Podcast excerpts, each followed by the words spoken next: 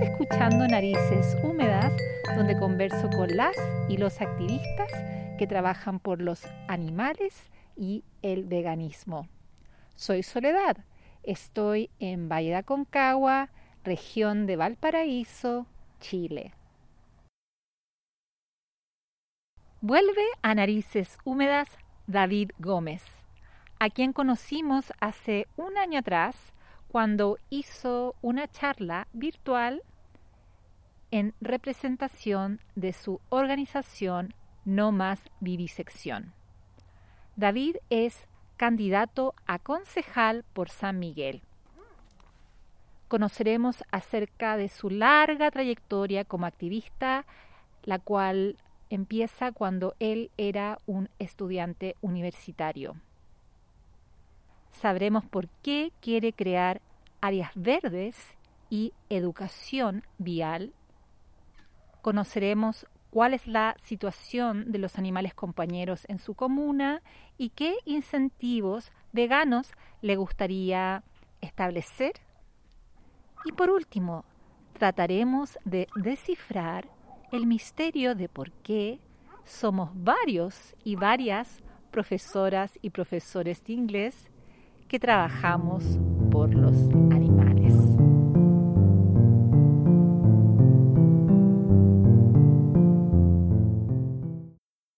Bienvenido David Gómez, candidato a concejal por San Miguel. Muchas gracias y muchas gracias por la invitación. No, gracias a ti David. David, em, quiero que empecemos un poco hablando sobre los animales. Eh, bueno, este programa es por los animales para su liberación. Quiero saber cómo empezaste a verlos en forma distinta, porque cuando niños nos cuentan historias de animales o los dibujos animados, pero ¿cuándo supiste la verdad de los animales? Desde chico siempre tuvimos animales en la casa, conejos, gallinas, gatos, gatitas incluso, y bueno, se hacía una conexión con ellos, entonces pueden darme cuenta de cómo sienten, manifiestan emociones, pueden demostrar también una capacidad de sentir que es mucho más de lo que se suele creer. Pero igual comía carne, eh, tengo una dieta común y corriente. Y, pero claro, siempre estaba como ese cuestionamiento a, no sé, por ejemplo, al uso de pieles, cosas que son como, se ven más como innecesarias y que están más fuera de lo cotidiano. Eh, la cosa es que después, no sé, ya iba en séptimo básico, me acuerdo, cuando conocí a una persona que era vegetariana. Yo sabía que existía el vegetarianismo por enciclopedia, veo, pero nunca había conocido a alguien que no comiera carne. Entonces ahí fueron muchas preguntas, obviamente, oye, ¿por qué? Y me prestó un libro que hablaba sobre el tema. Entonces entendí ya los argumentos de por qué no comer carne, impacto en el planeta, por los animales. Y eso ya fue un gran switch que tuve así en, mi mentalidad. Y como, a ver, ya, sí, en realidad, si sigo con estos hábitos, con un impacto, un efecto que no es bueno, es que es negativo. Así que debería dejar de hacerlo. Traté de ser vegetariano, creo que por un día, y claro, era chico y no me estar diciendo ya más, oye, no, no quiero a eso, quiero otra cosa. Así que, bueno, igual después seguí con los mismos hábitos de siempre, mi papá se hizo vegetariano. Entonces después, ¿qué pasó ahí? Yo no tenía compromiso optado, pero ya, se empezó a, cambió mucho el consumo en la casa.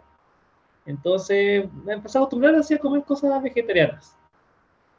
Después también empecé a conocer otro, otras cosas, no sé, por ejemplo, conocí el tofu, conocí el seitán, y claro, me di cuenta que hay una variedad de comida impresionante y siempre nos cerramos en los mismos ingredientes. Así que ahí está el cuestionamiento, siempre acá en la cabeza. Hasta que a los 18 años, ahí a un momento dije, ya basta, sí, no puedo seguir, porque empecé a dar vuelta al tema. Dije, no sé, yo sé que está mal, pero eh, un conejo que tenía en ese momento estuvo muy enfermo. Entonces tuve que llevar al veterinario todos los días a un tratamiento, una o dos horas al día, por un mes, un mes y medio. Entonces me di cuenta, todo el esfuerzo que hacemos para darle bienestar y para que pueda vivir un animal, en este caso un conejo, que además tiene una expectativa de vida mucho más baja que otros animales, pero da lo mismo, o sea, si significa un año más de vida y, o seis meses, pero con mejor calidad, vale la pena. Dije, ¿y por qué la vaca no merece lo mismo? Listo, ahí fue un jaque mate mental, dije, no, no puedo, no puedo seguir así. Así que bueno, dejé de... Ahí empecé a dejar ya la carne, después a poco seguí avanzando y hasta hacerme vegano. Y cuando tú te hiciste vegano, eh, ¿cómo fue después el, proceso? Uno no se puede acordar del mismo día, o quizás sí, no sé, pero uno va de a poco, bueno, depende de, cada uno, va viendo el mundo en forma distinta, las personas, de repente los chistes, incluso los dibujos animados. Yo decía, chuta, en Tommy Jerry había es crueldad animal, entonces e, esa forma de ahí de ver el mundo en forma distinta, cómo se fue desarrollando, cómo lo fuiste eh, viviendo en, tu proceso, digamos, interno como, como ser humano. Sí, al principio es difícil porque se siente mucha soledad, porque uno siente como, yo estoy bien, me estoy dando cuenta de estas cosas, estoy viendo otro punto de vista y nadie más lo ve.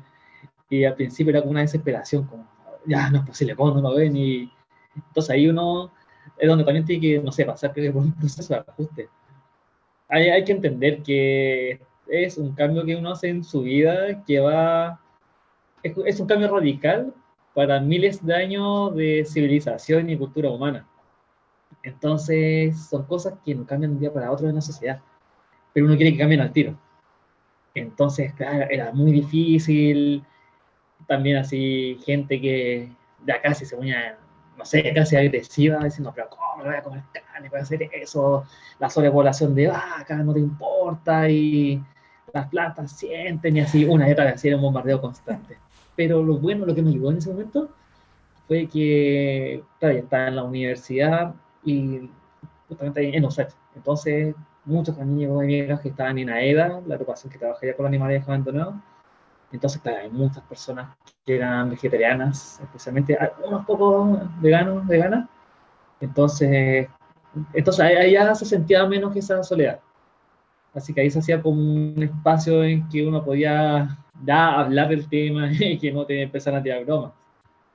Pero al principio era súper complicado ese, ese punto, era muy difícil. Sí, yo entiendo eso que dices, que al principio uno siente una soledad y, qué bueno que encontraste ese, ese, ese, espacio que se dice ahora seguro la universidad. ¿Y fue allí, David, donde tú empezaste con tu activismo? Sí, ahí comencé, porque justamente con AEDA, esto fue el año 2002, y en ese momento fue cuando hubo una matanza de perros.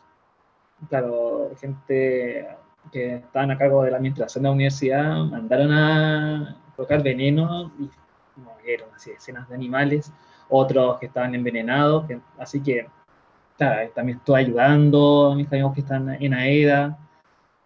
Entonces también, eso también fue un punto importante porque también me mostró que no bastaba con cambiar lo que comiera el almuerzo, sino que tenía que hacer más cosas porque eh, no solamente era un tema individual, sino que también implicaba hacer un cambio ya más estructural, más social, porque si no iban a seguir pasando cosas así.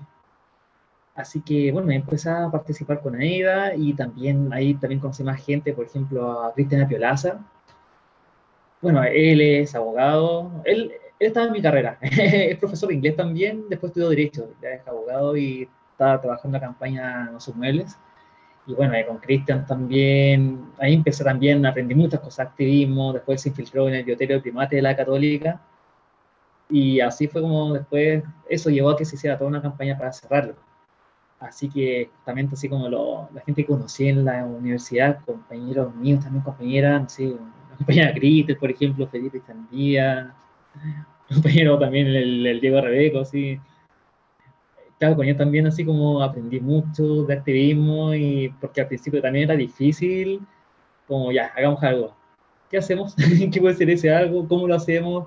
Y atreverse a hacerlo también es muy difícil porque en ese tiempo ya salía a la calle con un megáfono, por ejemplo, protestar contra el uso animal de los circos. Era una locura casi, así era como, como ¿qué le pasa a esta gente? Así como, ¿por qué están haciendo eso? Pero es tremendo cómo después se los resultados. Así que ahí justamente fue como un punto importante para iniciarme ya en el activismo. O sea, tú estuviste, eh, estuviste en, el, ojo, digamos, del huracán ahí haciendo historia. Imagínate, el bioterio de la católica, o sea, cerrarlo es un, es un hito histórico por los animales en Chile y en el mundo.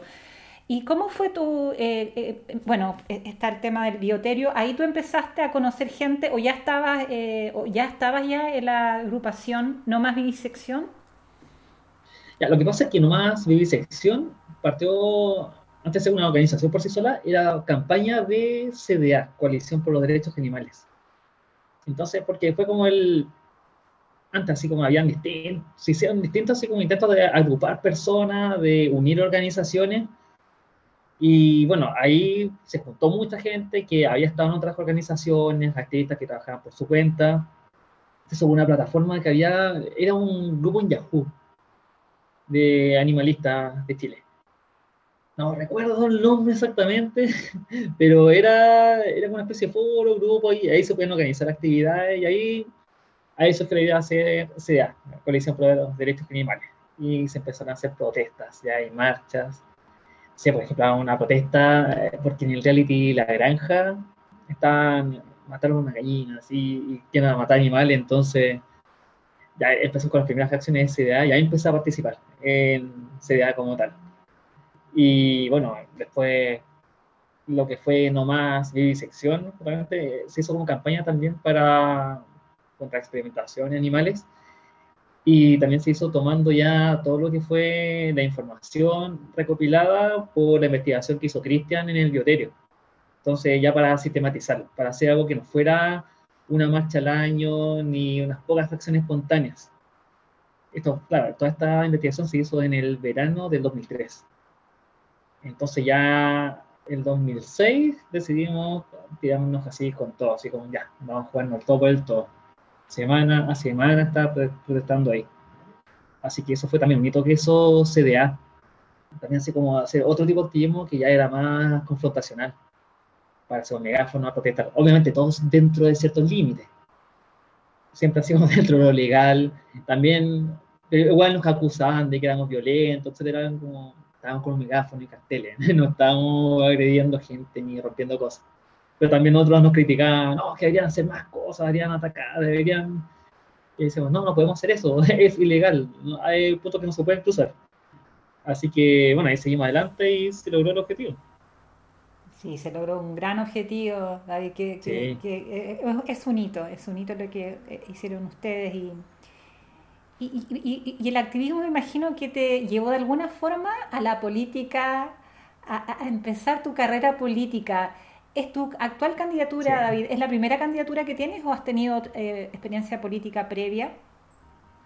Es la primera postulando un cargo. Ya. Lo que pasa es que, claro, lo que pasa es que, bueno, justamente como estaba contando, ¿cómo empecé a hacer activismo? Ya, protestas, megáfonos, actividades de ese tipo también operativo de, no sé, para esterilizar animales, de adopción también de perros abandonados. Siempre lo que era así como cosas más que en terreno. Pero después del cerrar bioterio empezamos a trabajar con lo que son las pruebas en animales para cosméticos. Así que ahí decidimos también, como, bueno, hay que concientizar que la gente no tiene idea que hay, que se usan animales para probar cosméticos. Así que empezamos a hacer campañas educativas de difusión apoyando también otras campañas internacionales contra experimentación, la campaña CAC precisamente.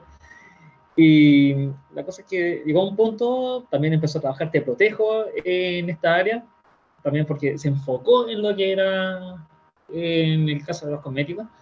Así que un punto que decidimos que teníamos que ya plantear una, hacer una propuesta, un proyecto de ley para que se pudiera Así que, claro, también por los contactos que estamos haciendo, porque ya más organizaciones están empezando a trabajar en el área más política. Habíamos tenido reuniones a veces por leyes, o incluso, no sé, por ejemplo, la ordenanza que se hizo en la Comuna de Santiago para prohibir los animales en los circos.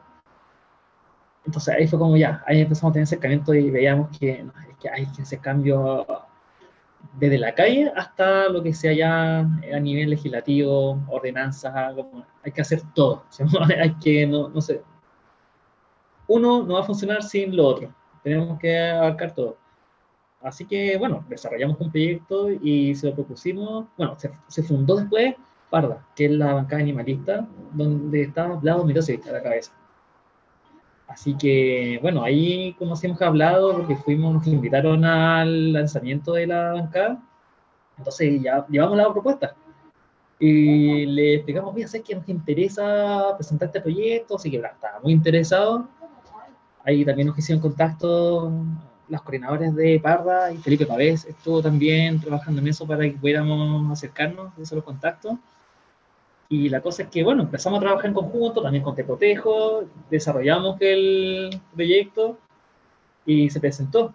Entonces, así fue como conocí, hablado, conocí a Luis Felipe Ramos también, que es el presidente del Partido Liberal. Entonces, claro, también de antes estaba con la, más viendo desde afuera, decía, ve a todo el mundo como político, así como algo bien extraño, que no entendía cómo funcionaba. Así como, claro, no bien la tele Congreso, es algo súper desconectado, pero claro, después conocer a las personas y a, gente, por lo menos, hay gente que tiene también una forma de trabajar que es mucho más moderna que lo que han hecho muchos, muchos, muchos parlamentarios en Chile por año. Eh, eso yo también como entender cómo funcionaba y ver cómo esto acá, de verdad he encontrado con gente que es bastante decente, que tiene una postura también con la que concuerdo. Así que pasó un tiempo también me interesaba participar en algún partido político porque podía hacer más cosas. O sea, puedo trabajar con animales, pero también puedo buscar, no sé, por ejemplo, cosas de educación, de justicia social. Así que ¿dónde puede ser? Obviamente el Partido Liberal. También aparte porque adhiero a lo que es la ideología del liberalismo igualitario. Entonces, así me acerqué al partido empecé a trabajar ahí, a participar. Y así se dio, bueno, también participando dentro del partido, en las actividades, todo lo que se hace. Y se vinieron las elecciones de ahora. Así que se dio la oportunidad de que pudiera ser candidato a, a algo. Así que obviamente no voy a ser candidato a gobernador, por ejemplo, porque no, eso hay que ser conocido para eso. Después también se vino la oportunidad, no sé, constituyente, por ejemplo, pero claro, eso implica también otro nivel de esfuerzo en recursos, en tiempo, y también así, yo siento que ponen muchas ideas, pero una constitución, yo no siento que tengan las herramientas para hacer eso que pero ya, pero una concejalía sería mi primera candidatura, primera vez que empiezo, que soy yo el que sale en las fotos de los volantes, así que, y aparte, con muchas ideas de hacer cosas para la comuna, porque claro, viviendo en San Miguel veo todo lo que se puede hacer, entonces, qué mejor manera que tratar de concretarlo en vez de quedar solamente las ideas, así que así fue que llegué a ser candidato, y también para un espacio para trabajar con los animales. Sí, una, una gran vitrina, David y también un lugar donde tú puedes accionar. Eh, y, San Miguel, ¿qué, ¿cuáles son las cosas que te gustaría hacer? Primero pasando, eh, después vamos a hablar de, digamos, de lo que nos convoca a los animales, pero también obviamente nos interesa, a mí también obviamente a los seres, eh, nosotros también somos animales, a los demás animales, los seres humanos. Yo vi que estabas interesado en el tema de las áreas verdes en, redes sociales para, para la comuna. Claro, San Miguel tiene, por ejemplo, menos de 2 metros cuadrados de áreas verdes por habitante una de las más bajas que hay en la región metropolitana, en comparación, por ejemplo, con Vitacura, Las Condes, Recoleta, Providencia. Así que ese es un tema que, también hablando, algo que hicimos tanto al inicio de la campaña fue sistematizar las conversaciones con vecinos y vecinas, a preguntarles como ya, ¿cuáles son los problemas que ven la comuna? Seguridad, áreas verdes, son los, los que más se mencionan. El tema de seguridad involucra también muchos aspectos, así de todo lo que es coordinación con otras comunas, más vigilancia, ubicar cámaras, coordinación también y de recursos también al Ministerio del Interior. Pero en el tema de áreas verdes, eh, el tema es que también está vinculado a la calidad de vida, porque también se asocia menos áreas verdes a... Son una de las causas también de estrés de la persona, no ayuda en nada también hay unos proyectos, por ejemplo, en, el sector de Ciudad del Niño se quieren hacer 23 torres o un parque. Entonces está la pelea a ver qué se puede hacer. O el parque, o si se va a terminar haciendo un montón de torres, que serían la cantidad de personas, así que aumentaría la comuna, eso haría que más que encima baje más todavía la proporción de áreas verdes por habitante.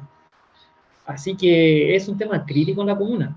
Hay sectores que se ven hermosos con plazas, parques, pero hay otros que están así botadísimos. Así que es necesario también que haya más árboles. Eso trae calidad de vida a las personas, fomenta también la biodiversidad, empieza a aparecer más animales e insectos es una oportunidad también para educar al respecto. Como también yo soy profesor de inglés.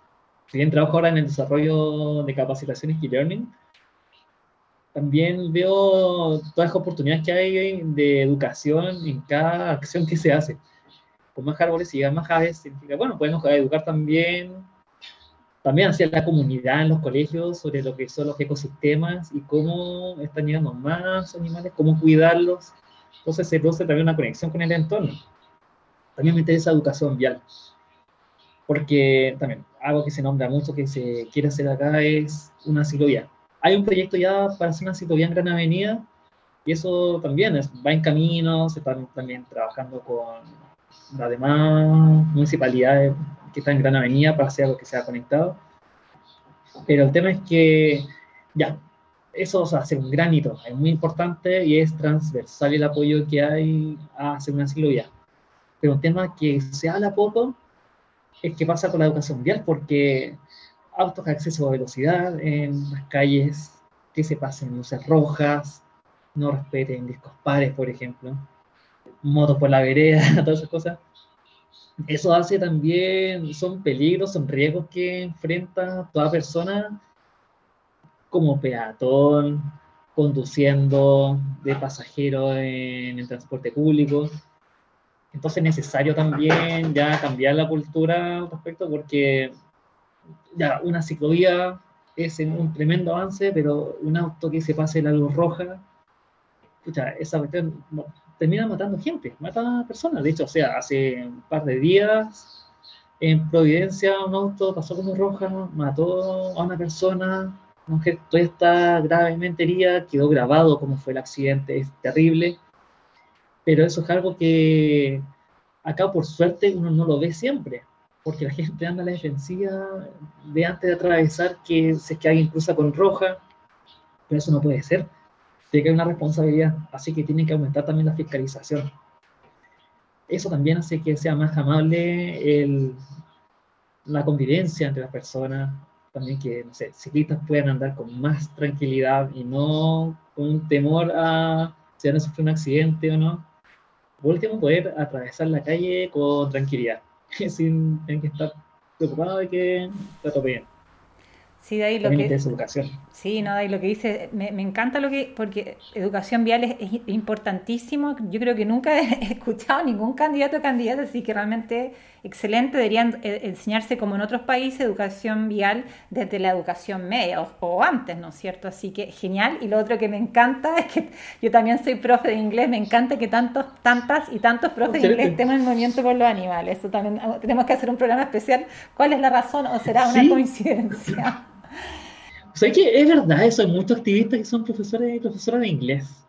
Muchas. De hecho, también cuando yo empecé a participar en activismo, en mi carrera justamente era, pero era también era tema de conversación. En todos lados, ¿qué pasa con tu curso que hay tanta gente que se hizo vegetariana, activista? En traducción también se ve mucho. Tengo la teoría de que es por el acceso a información. Se ven más cosas, más de, no sé, también un tema cultural en otros países que sí, a más tiempo hablando del tema, quizás por eso hemos tenido también harto acceso y se nos hace más natural el cambio. Sí, lo que dices me hace mucho sentido el acceso a información, porque la primera información de lo que sea tecnología, arte, no sé, lo que sea, descubrimiento, aparece en inglés. Así que yo creo que por ahí va la cosa, de, sí, es muy, muy, muy, muy interesante y entretenido. David, y ¿Y cómo podemos, cómo tú articularías la problemática, las situaciones problemáticas que viven eh, los animales en, San Miguel? En parte, no sé, no sé, los clasificarías, no sé, los animales sin hogar que vienen en la calle, la, fauna urbana. ¿Cómo ves la situación de los animales en la comuna eh, de San Miguel? Sí. Acá eh, no se ve lo que pasa en otras comunas que, disculpa que esté esperando ahora, pero es que justo la Mirkur, una gatita, se nos está haciendo la mesa, así que, ya, la comida. Para, verla, ah, se fue. Sí, sí, se fue. Esa gata es un chiste, una pastela, así. siempre se manda algún espectáculo. eh, bueno, lo que contás sobre los animales acá en la comuna, bueno, no se ve el abandono animal que se ve en otras partes. Eso está mucho más controlado. Sí hay también perros comunitarios, por ejemplo. Hay también en algunas partes colonias de gatos. Pero acá un tema que es donde hay que apuntar mucho es a tenencia responsable. Desde educación para que desde la gente pueda salir y claro, se puede de, de coger los excrementos de su animal. En el caso de los gatos, tratar de que sean indoor, que estén dentro de la casa, porque, para que eviten mil problemas. Y también, otro tema también es que la tenencia responsable tiene que, un tratamiento médico muchas veces es un costo muy alto, el tratamiento veterinario, porque es lo que cuesta entonces, no toda la gente tiene el acceso. Así que hay que potenciar mucho también lo que son las prestaciones que da la municipalidad en cuanto a atención veterinaria. Acá, ¿dónde se maneja esto? En higiene ambiental. Higiene ambiental hace un trabajo de tenencia responsable excelente. No, ahí tienen profesionales que se la juegan, son pero muy buenos profesionales.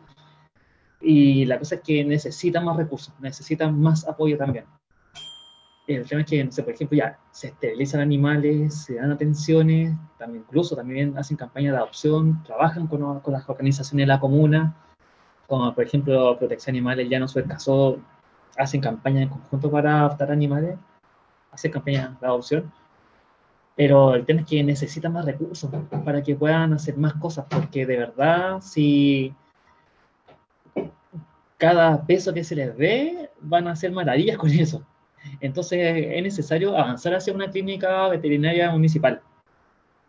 Ahora, eso obviamente son palabras mayores porque implica tener equipos, mantenerlos, personas que se especialisten en esos equipos, pero por lo menos hay que avanzar en que aumenten los recursos, postular a los proyectos regionales que hayan para poder traer, ya empezar a trabajar con, desde todo lo que sean las prestaciones que se dan, hasta también, incluso mejorar el lugar donde la gente tiene que esperar para una atención, la gestión también de las horas para que puedan atenderse, e incluso también aprovechar lo que dice la misma ley de tenencia responsable sobre hacer alianzas con, por ejemplo, clínicas de la comuna. A veces es posible que, claro, hay a veces equipos que no, que no, todavía no sería factible tenerlos en higiene ambiental. Pero si esas prestaciones se le pueden dar en clínica de la comuna por alguna licitación, por ejemplo, y que puedan acceder al menos a las personas que no tengan los recursos, eso también sería un gran avance. Y eso puede hacer una especie de como clínica veterinaria que esté como digregada, así, en distintos, distintas como sucursales, por decirlo así. Entonces se puede trabajar mucho en ese sentido. Y educación también, como decía, necesito mucho con educación. Eh, por ejemplo, hay proyectos que son muy buenos que se pueden aplicar acá, que son sobre todo en lo que es educación para la empatía, en que se enseña educación en convivencia responsable con animales, pero con el enfoque también de proyectado hacia empatía, porque es algo que después se puede aplicar también con nuestros pares, con la familia, eso se vincula también a que se reduce la violencia intrafamiliar, el bullying, entonces mejora el trato con los animales, pero también entre las personas. Entonces es un buen punto de partida para poder crear una comuna mejor. Oh, genial. ¿Te imaginas un curso de educación, empatía, empatía 1, empatía 2? Sería genial, empezando de jardín infantil hasta... Eso sería, sí, también educación obviamente es la base de, de la sociedad. Y, sí. ¿Y qué otras cosas, por ejemplo, en cuanto a los animales? No sé, a veces pienso el tema, por ejemplo, de la dieta, no sé, de alguna forma directa o indirecta que la comuna, por decirte algo, que los kioscos no vendieran cosas con leche de animal o, darle incentivo a, los almacenes que vendan frutos secos, no sé, como una idea quizá más como indirecta, pero que en el fondo está tratando de eh, ingresar o, decir, ¿por qué no tenemos una, opción vegana, no sé, por decirte algo, en los hospitales de, de, la comuna o de Chile? ¿Tienes alguna idea al respecto? Sí, es que de hecho adhería al compromiso del programa municipal animalista que lanzó la Fundación APLA, Vegetarianos Hoy, Compromiso Animal. Y uno está justamente también ese punto, lo que es alimentación. Porque es necesario, claro, no se puede estar prohibiendo que se venda carne, por ejemplo, porque no es factible, hay mil motivos por qué eso no funcionaría, pero sí incentivar a que se prefieran las alternativas vegetales. Ahora, el cómo. Es aplicar el proyecto Mi Menú Vegano, por ejemplo, que en los lugares de la comuna donde se entregue alimentación, como los colegios, que haya opción vegana.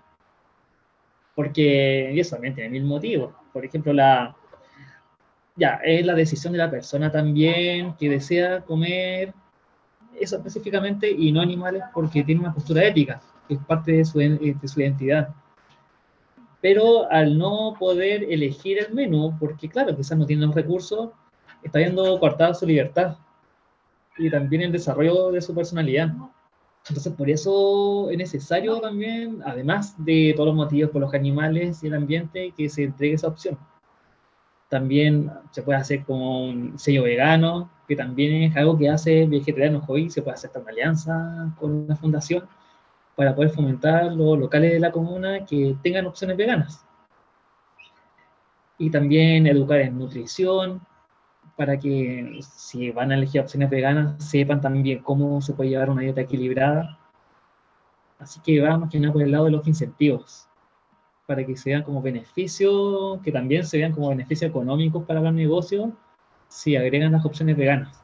Entonces así también se impulsa el comercio de la comuna.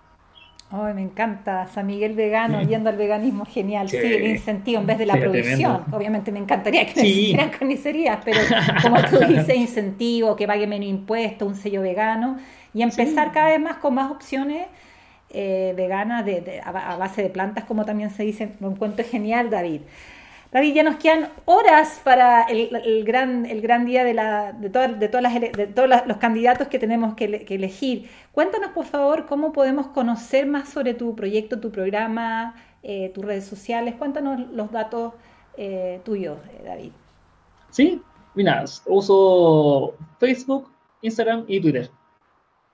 Ya, y los tres tienen el mismo nombre, si me buscan. Es David G. Vegan. Así que, claro, David Heide Gómez y vegan de vegan. Buenísimo, súper fácil encontrarte. Y finalmente, David, eh, micrófono abierto. Las últimas palabras que te, que te gustaría decir a las personas que nos están escuchando en Narices Húmedas antes de esta gran eh, elección, que de las elecciones que tenemos el otro fin de semana. Sí, bueno, las elecciones que vienen son las más importantes en décadas porque vamos a elegir quiénes van a redactar una nueva constitución, pero también vamos a elegir gobernadores, alcaldes y concejales. Eso significa que va a ir todo enlazado, todo lo que esté pasando en la convención constitucional va a tener también un reflejo, van a requerir insumos de los demás estamentos del Estado, de todos los órganos, así que les pedimos también en nuestra campaña, lo que también un mensaje que estamos dando ahora, es que, que por favor voten de forma segura e informada, manteniendo distancia, con alcohol gel, mascarilla, que se cuiden y que se informen también y voten. Así que me gustaría invitar a que conozcan también mi proyecto, mis posturas, porque ya yo creo que está más que claro, así como el compromiso que hay con los animales, pero también con el ambiente, en educación y también en participación ciudadana. Me interesa mucho también fomentar que, haya transparencia, que haya una accesibilidad para poder conversar con la comunidad. Si hay ideas, que las conversemos, veamos si es posible aplicarlas, ver cómo aplicarlas también, acercar todo lo que se haga en un consejo municipal, tratar de también de invitar a que se informen de qué se está haciendo y que puedan incidir quizás legalmente no hay un proceso vinculante, pero sí se puede dar la opción de que se converse con la comunidad, den su opinión y que eso también determine cuál va a ser la postura en una votación. Así por eso invito a que conozcan ahí en mis redes sociales también como todas mis posturas y que me sigan y también abierto a todas las preguntas y sugerencias. David Gómez, candidato a concejal por San Miguel. Muchas gracias por estar en Narices Húmedas y muchas gracias David por lo que estás haciendo por los animales. Muchas gracias a ti por el espacio también, por el, también por el programa que hace, que es muy bueno, ya da a conocer a muchas organizaciones, campañas, activistas, así que muchas gracias, Soledad.